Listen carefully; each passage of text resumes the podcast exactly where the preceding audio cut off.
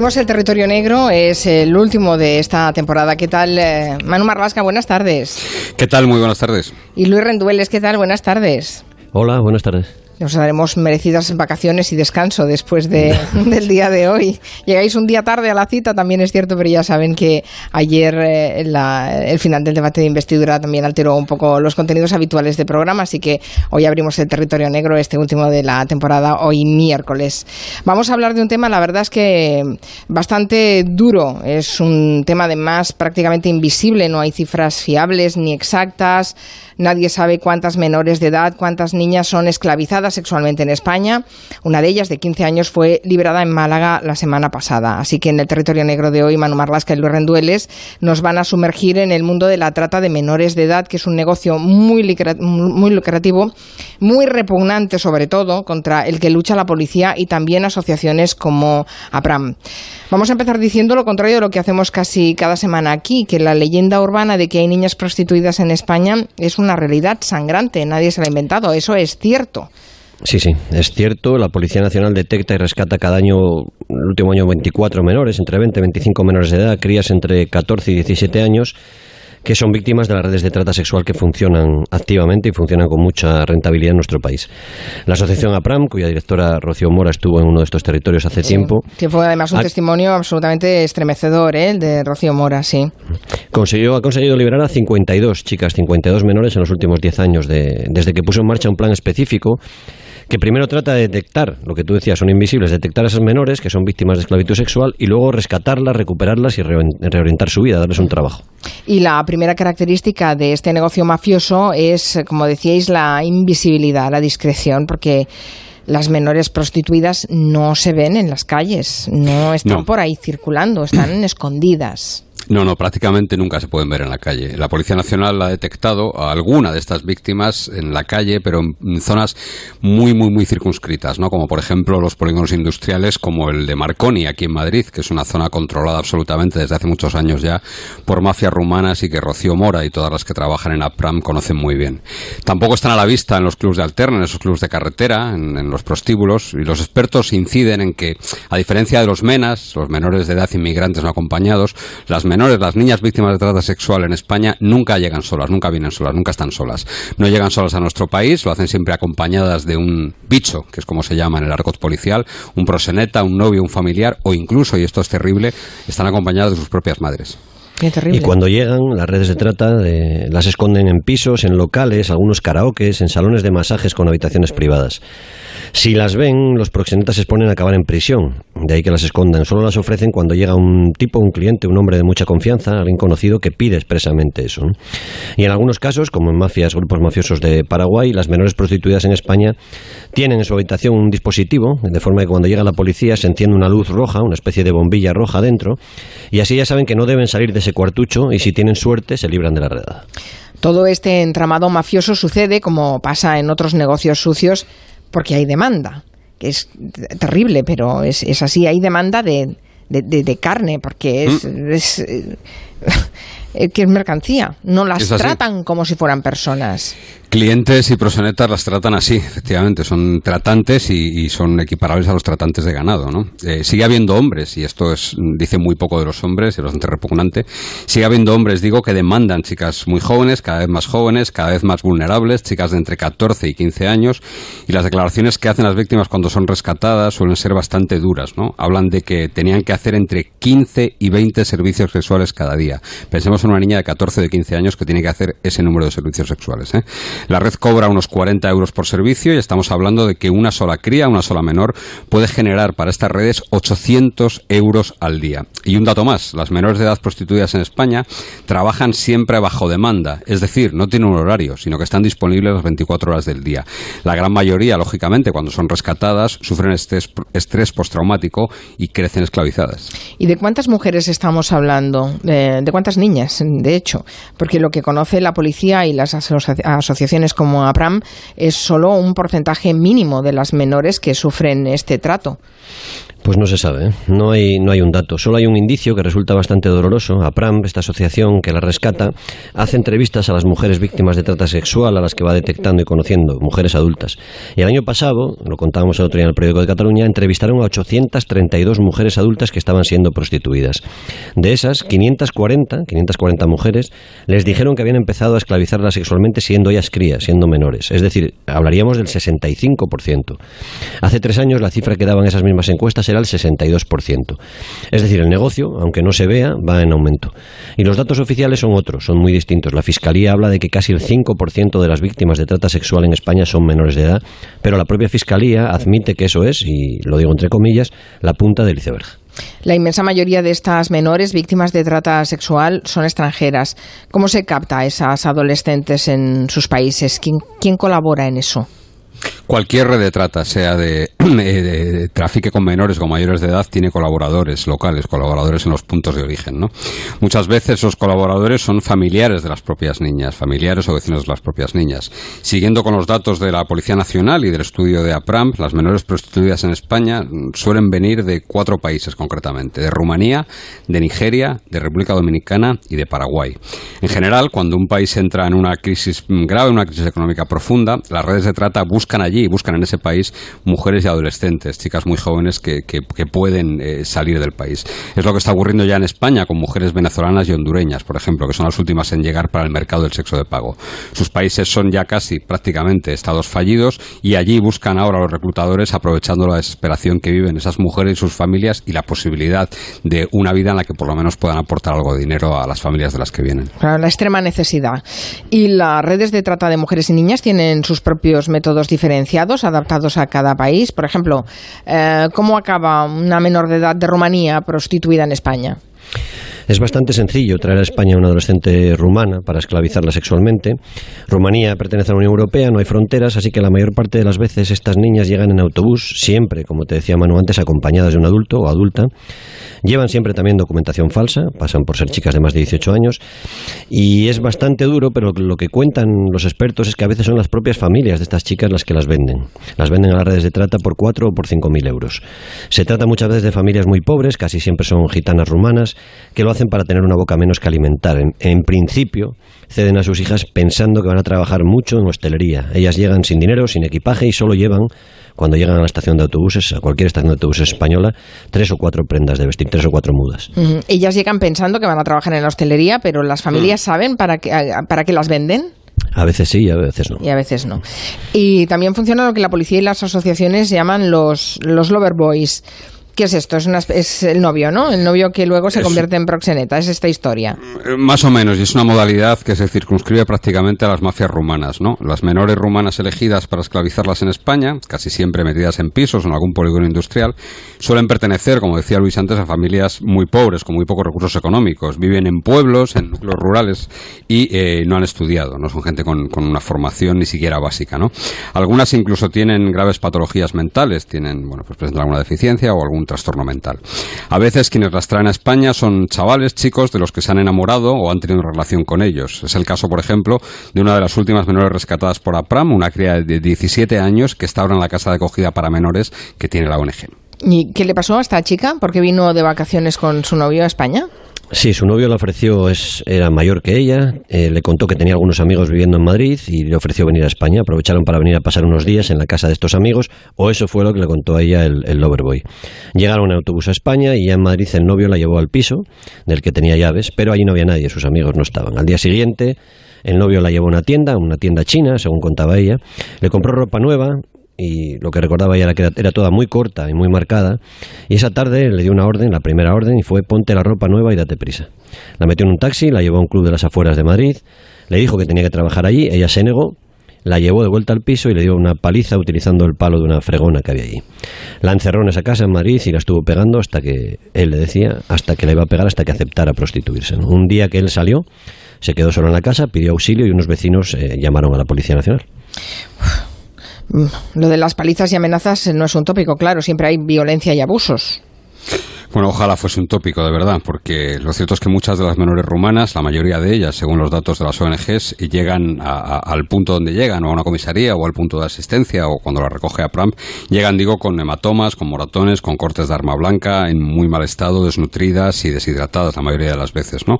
Son obligadas a tener sexo, además, con puteros, que es como, como hay que llamar a los clientes de las prostitutas, con puteros sin usar preservativos, de forma que además muchas de ellas suelen acabar eh, teniendo enfermedades de transmisión sexual.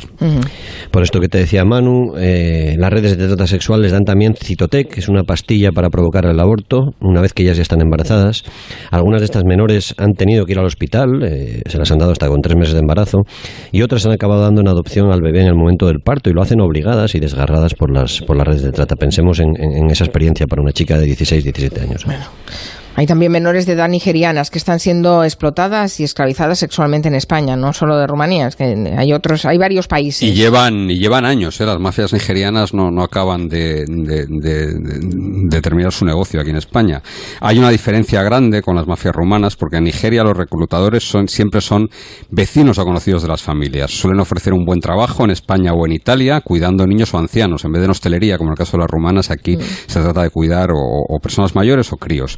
Si la familia acepta, se hace un contrato o juramento con un experto en vudú. Es una ceremonia que es sagrada para ellos y de una importancia vital.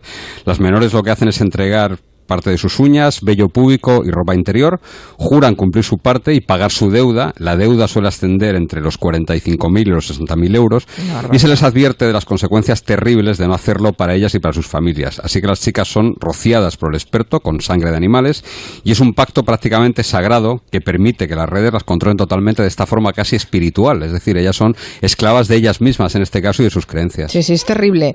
Eh, claro, creen en el vudú, no, no pueden incumplir lo que han jurado no pueden delatar a los miembros de, su red, es la esclavitud total, total. Claro, además todo lo que ocurra malo en su vida lo atribuyen al vudú, ¿no? a no cumplir con el vudú. La muerte de un ser querido, por ejemplo, una enfermedad, perder un trabajo. Ha habido menores de edad esclavizadas en España que han tenido episodios psicóticos o de alucinaciones porque estaban obsesionadas con que no habían respetado el vudú, el juramento. Básicamente aprenden que si no obedecen a los miembros de la red, su familia toda su familia sufrirá el efecto negativo del vudú. Mm, decís que estas menores llegan a España casi siempre a través de Libia e Italia. Hmm, sí, esos son los, datos que maneja la policía, los expertos en, inmigración y en redes de trata, aunque también hay menores nigerianas y de otros países como Mali que han llegado en avión, cruzando después las vallas de Ceuta y Melilla, e incluso en pateras, que es un método usado ya por los traficantes de personas para traer menores de edad y prostituirlas luego en España. Muchas de esas menores de edad son violadas durante sus traslados, traslados que duran meses, imaginemos desde regiones del centro de África o desde el Golfo de Guinea hasta que llegan a, países limítrofes con Europa. Eh, esas son violadas, como te decía, durante esos traslados, a veces por grupos de hasta 20 personas, 20 hombres. De ahí que muchas llegan embarazadas o incluso ya con bebés cuando entran en España. Acaban en pisos de la red, viviendo con otras cuatro o cinco mujeres y controladas por una mami, una madame, que les quita la documentación real y les facilita una falsa donde ya no son menores de edad, sino que son mayores de edad, figuran como mujeres adultas. Hay también menores de Paraguay y de la República Dominicana escondidas, invisibles, en pisos españoles para ofrecérselo a los puteros. Sí, en estos dos países eh, son los propios familiares, y es duro, pero la mayor parte de las veces es así, los que gestionan su viaje a España a través de algunas agencias de viajes que están, digamos, especializadas en trabajar con redes de trata. Casi todas las chicas paraguayas que son esclavizadas aquí en España hablan guaraní, tienen serias dificultades para entender el castellano, vienen como casi siempre en estas historias de familias muy muy pobres, casi siempre dedicadas a labores de campo y a cuidar casas o haciendas ahí en Paraguay. En el caso de la República Dominicana, las menores o sus familias tienen que pedir un préstamo, un, crédito a un prestamista o dejar algún tipo de aval por si no cumplen las chicas y no pagan la deuda, ¿no? El aval casi siempre es la casa familiar. Aquí resulta muy dramático que se están dando casos de mujeres adultas, eh, madres dominicanas que viven en España y han ejercido la prostitución. Son ellas mismas, esas propias eh, eh, prostitutas, las que reclutan a sus hijas adolescentes para que entren a su vez en las redes de trata. Llegan invitadas por sus madres con 500 euros y supuestamente como turistas, que es el requisito por, el que pueden acceder al aeropuerto, a cualquier aeropuerto de España. Cuando las obligan a ejercer la prostitución, también les dan cocaína, en principio para que los clientes tomen y gasten más dinero, pero es una forma también de engancharlas a la droga y de que aumenten sus deudas con la red. Y en este mundo tan sórdido que nos estáis describiendo, invisible, de hombres que pagan por tener sexo con crías, Ah, mm, ¿Hay también adolescentes españolas? Sí, sí hay. Son una minoría absoluta, pero las hay. Suelen captarlas de forma distinta, suelen captarlas por Internet. Ha ocurrido con, chicas la última vez que estaban estudiando formación profesional en un pueblecito de Toledo, por ejemplo. Pero el caso que más eh, recordamos Manuel y yo fue el de Marta, que era una joven andaluza que acabó encerrada en un piso de Zaragoza, lejos de su casa y de su familia, y cuya virginidad se ofrecía, se ofrecía por 5.000 euros en Internet, se subastaba. Mm, recuerdo que hicimos aquí un territorio negro en el 2016, cuando un policía rescató a esa chica haciéndose pasar por un cliente, pero podemos recordar la historia. Pues Marta ya no era menor, pero era una chica especial, tenía un aspecto aniñado todavía y también algunos problemas psicológicos y de conducta. Decidió alejarse de su casa y de su familia, se marchó a Zaragoza a estudiar, a ganarse la vida y se matriculó en la universidad para estudiar relaciones laborales y recursos humanos. Para pagarse esos estudios, ella trabajaba normalmente de camarera en un bar y allí conoció a un tipo, a un cliente del bar llamado Javier, un tipo bastante pintón, bastante guapete. Se cayeron bien y le ofreció irse a vivir con él y con un amigo pagando solo los gastos de agua y luz le dijo, no tenía que pagar alquiler. Y era una trampa, porque el, amigo era un antiguo boxeador rumano, portero de discoteca, y Marta acabó encerrada en el piso, incluso viendo cómo se subastaba su virginidad al mejor postor. Eso es, Marta tenía un trastorno de hipersensibilidad social diagnosticado. Los informes psicológicos de ella hablaban de aspecto aniñado y conducta infantil, y los captores la obligaron a dar masajes con lo que llamaban final feliz, final feliz para los clientes. Luego ofrecieron su virginidad para sacar más dinero. Parece que incluso tenían una oferta concreta y pretendían llevarla a un Emirato Árabe, a Dubái, para algún potentado que se había interesado por ella. Marta era muy guapa, era rubia y delgada. La parte buena de esta historia tan terrible es que Marta pudo ser rescatada por la policía y que el año pasado, precisamente, el, juzgado de lo penal número 3 de Zaragoza condenó a Javier Martija, ese amigo simpático y pintón, a tres años de cárcel. ¿no? El, el, exboxeador rumano, que fue su cómplice, en este caso se fugó. Eh, porque decís, y esto me parece increíble, que sigue habiendo un circuito y un mercado donde se paga más si la víctima es virgen. Y estamos hablando de la España del siglo XXI. Sí, sí, las redes de trata ofrecen la virginidad de algunas menores por cantidades entre 4 y 5 mil euros para el, cliente que la, que la estrene. Así, así lo venden, es duro, pero lo venden así. Lo que ocurre es que las redes de, explotación sexual tienen menos escrúpulos todavía que sus clientes y a veces el putero sale también estafado, sale engañado. La Policía Nacional ya ha detectado varios casos en España en los que ha habido varios hombres que han pagado por la virginidad de la misma menor de edad. Y ONGs como APRAM de nuestra amiga Rocío Mora hacen una labor impagable buscando y rescatando a esas adolescentes. Em, es que si no colaboraran con la policía es que es imposible llegar a, todas ellas. Ahora tienen incluso una casa de acogida solo para estas menores que no debe ser nada fácil recuperar a estas chicas. No, recuperar a esas chicas es una labor muy muy complicada para todos los agentes que participan en, en ese trabajo, ¿no? Ten en cuenta que ellas están amenazadas por sus prosenetas, por los bichos. Las familias muchas veces, y esto es terrible, les piden, les insisten en que sigan mandando dinero, porque en el fondo les piden que sigan prostituyéndose, ¿no? que no dejen ese, trabajo que al fin y al cabo les hacía llegar dinero a, casa. En esa casa de acogida de Pramp hay ahora dos chicas, una chica rumana y una nigeriana.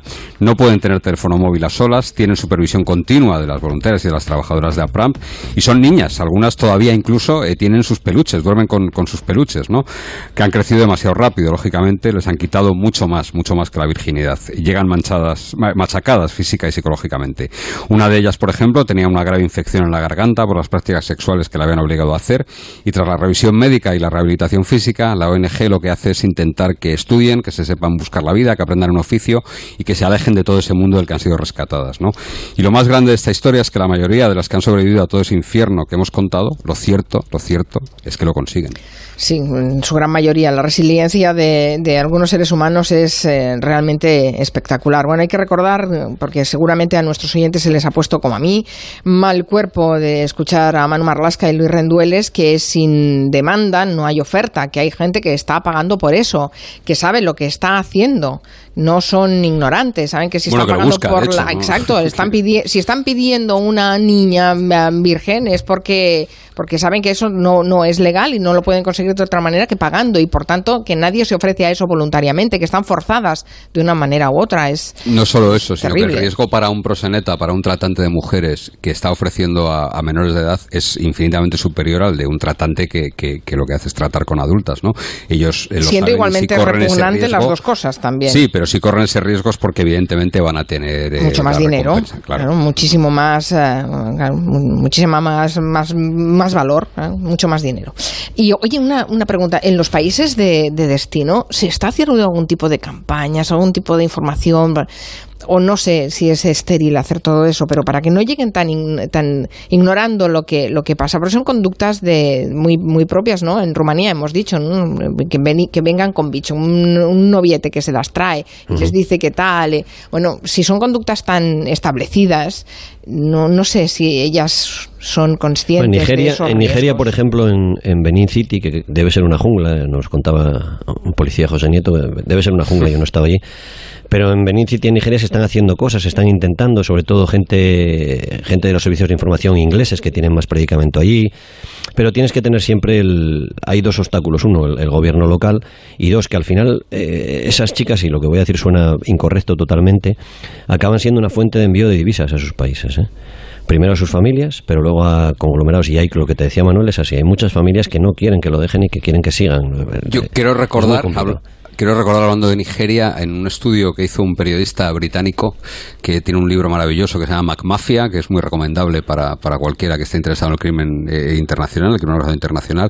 Quiero recordar que apuntaba a que el 10% del Producto Interior Bruto de Nigeria procede de la delincuencia, procede de, los delitos, de todos los delitos que cometen ciudadanos nigerianos fuera de Nigeria y que hacen llegar ese dinero. El 10% del PIB pertenece a eso, o sea, se corresponde a esos grupos, ¿no? Con lo cual, como te decía Luis, es, es muy complicado se están haciendo intentos, por ejemplo, y, voy a hablar de, una persona en concreto. Hay un inspector jefe eh, de la Policía Nacional Española que se llama Fernando Guerrero, no le va a importar que dé el nombre, que tiene un proyecto junto a la policía francesa en Mali para, perdón, en Níger, que es uno de los puntos fundamentales de esa inmigración de la que hablábamos antes, que acaba en las costas de, Libia y que finalmente pasan hasta España o hasta Italia, ¿no? Bueno, pues hay un equipo conjunto ahí que está tratando de luchar contra estas redes en el punto de origen, ¿no? Lo que pasa es que efectivamente se trata de países que en muchas ocasiones, como me contaba él mismo, no tienen con quién hablar, no tienen un interlocutor al que exigir determinadas es que Nigeria es un país absolutamente fallido de principio a fin, o sea, no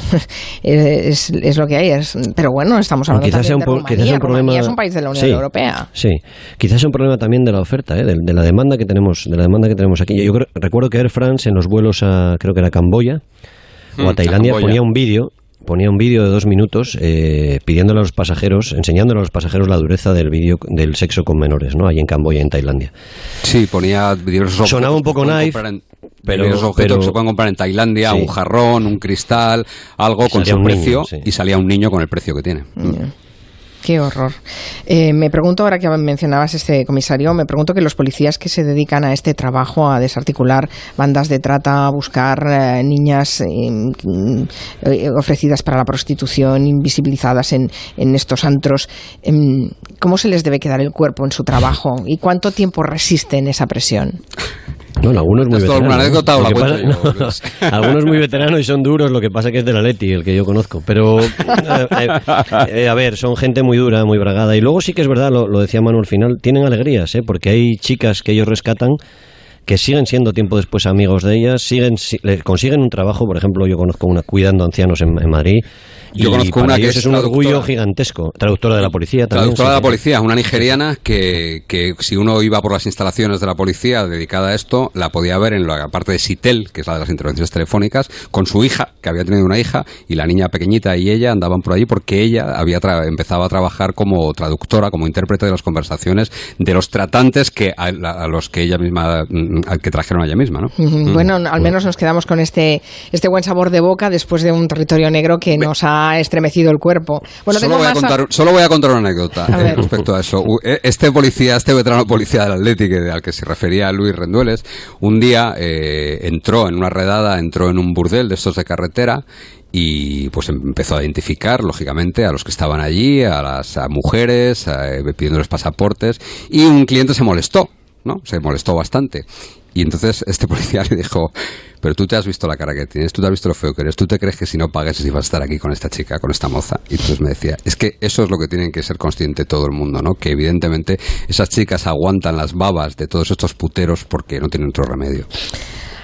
Increíble. Sí, sí, sí, que nos hagamos, que seamos conscientes ¿eh? de ese mundo que hay ahí a nuestro alrededor, aunque no lo veamos, existe, ¿eh? está ahí y, y Manu Marlasque y Luis Rendueles nos lo traen en su territorio negro cada semana. Por cierto, hay otra buena noticia. Me han Estupenda dicho, noticia. Luis, eh, que has agotado la edición de Los ratones de Dios, esa historia del robo del Códice Calixtino, un libro del que ya nos ha hablado, Sí, has sí, hablado sí, en el sí. programa. Y no, lo, y no los he comprado todos yo ni mi familia. Bueno, perdona, ha estado en el número uno de los más vendidos en la FNAC, no está nada mal, ¿eh? Sí, no, no. eh, eh, estoy, diría, flipado si no fuera una palabra tan fea. Estoy desbordado y, y lo que digo es que sé que muchos son oyentes de Territorio Negro, se lo agradezco un montón y que mañana ya vuelve el libro a, la- a las librerías. Bueno, también Los Manu ratones de Marlasca. Dios, los ratones de Dios ya mismo, que los estén Sí, comprando. sí. El que vaya a hacer el camino de Santiago, el que Oye, vaya a la catedral, el que exacto. no quiera hacerlo, el que no vaya vaya a la catedral, nunca, no lo pero sé. que compre, No que compre los ratones Es de muy Dios. bueno el libro y la historia es fascinante, pero el libro está muy bien escrito porque a veces tienes buenas historias, pero no te las cuentan bien y en este caso es pleno absoluto. También Manu Marlasca tiene libro, Cazaré al monstruo por ti, sobre el caso del pederasta de Ciudad Lineal, que también es un libro muy recomendable, que también tam- va muy bien, Manu, no te Sí, quejes. sí, no, no, No, me quejo están absoluto. tirando cohetes en la colección cuando, cuando nos ficharon no sabían lo que hacían, ni nosotros seguramente. Muy bien, pues nos ha encantado estar con vosotros esta tarde y que tengáis unas buenas vacaciones, que os lo merecéis, que descanséis en la medida de lo posible porque volvemos en septiembre. Muy bien. Muy bien, buen nada. verano. Un Estamos beso. renovados entonces, ¿no? Ay, siempre Hasta me lo luego. decís y sabéis que no hay ninguna duda. Manu Marlasca, Luis Rendueles, Territorio Negro, gracias, adiós. Hasta Adiós. luego.